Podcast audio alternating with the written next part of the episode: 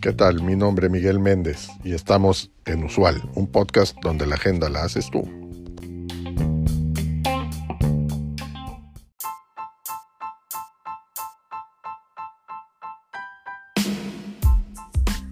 Las nuevas tecnologías están permitiendo que se diversifique el interés por el, por el mercado bursátil.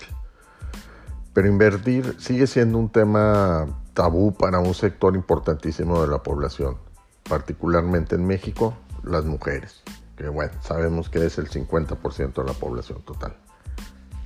La participación que las mujeres tienen como inversionistas activas suele estar muy reducida según, esto según datos de la encuesta nacional de inclusión financiera del año 2019, que nos arroja que es el 58% de los hombres los propietarios de activos contra el 35% de las mujeres.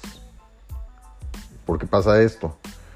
Pues hay muchos factores que pueden explicarlo, pero un indicador importante es que ellas prefieren ahorrar en lugar de invertir. La mayoría de los ahorradores son mujeres, aunque el 33.9% de las mujeres ahorra de manera informal y solo el 16% en mecanismos formales. Esto según cifras del INEGI. En contraste, solo el 30.9% de los hombres ahorra informalmente y el 14.3% lo hace de manera formal. Se entiende por qué para ellas ahorrar es clave. Muchas son jefas de familia. Esto ocurre en el 29% de los hogares en el país, con cifras del INEGI, y proveen el sustento, por lo que además de ser amas de casa, les toca administrar los ingresos. El ahorro parece una práctica muy obvia para sus necesidades. Sin embargo, las inversiones pueden superar los beneficios del ahorro simplemente al considerar los rendimientos producto del interés compuesto.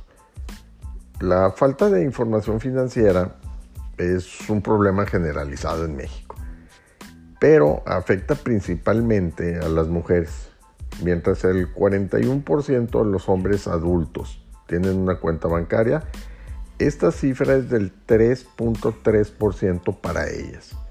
Es decir, casi el 70% de la población femenina en México no tiene cuenta bancaria, por lo que no tiene acceso a créditos y las puertas se le cierran al intentar solicitar algún otro producto financiero. En conclusión, el 70% de las cuentas de inversión en México son de hombres, pero el 60% de las ahorradoras son mujeres. Al igual que es extremadamente importante tener equidad de género en las oportunidades laborales y la compensación, el que existe equidad en la capacidad y conocimiento para que más mujeres inviertan eh, va a ser fundamental para lograr equilibrar la balanza y cerrar la brecha de género.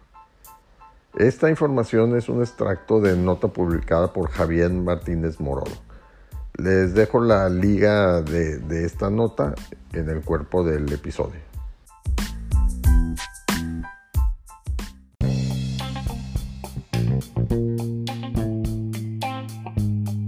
Gracias por acompañarnos en este episodio.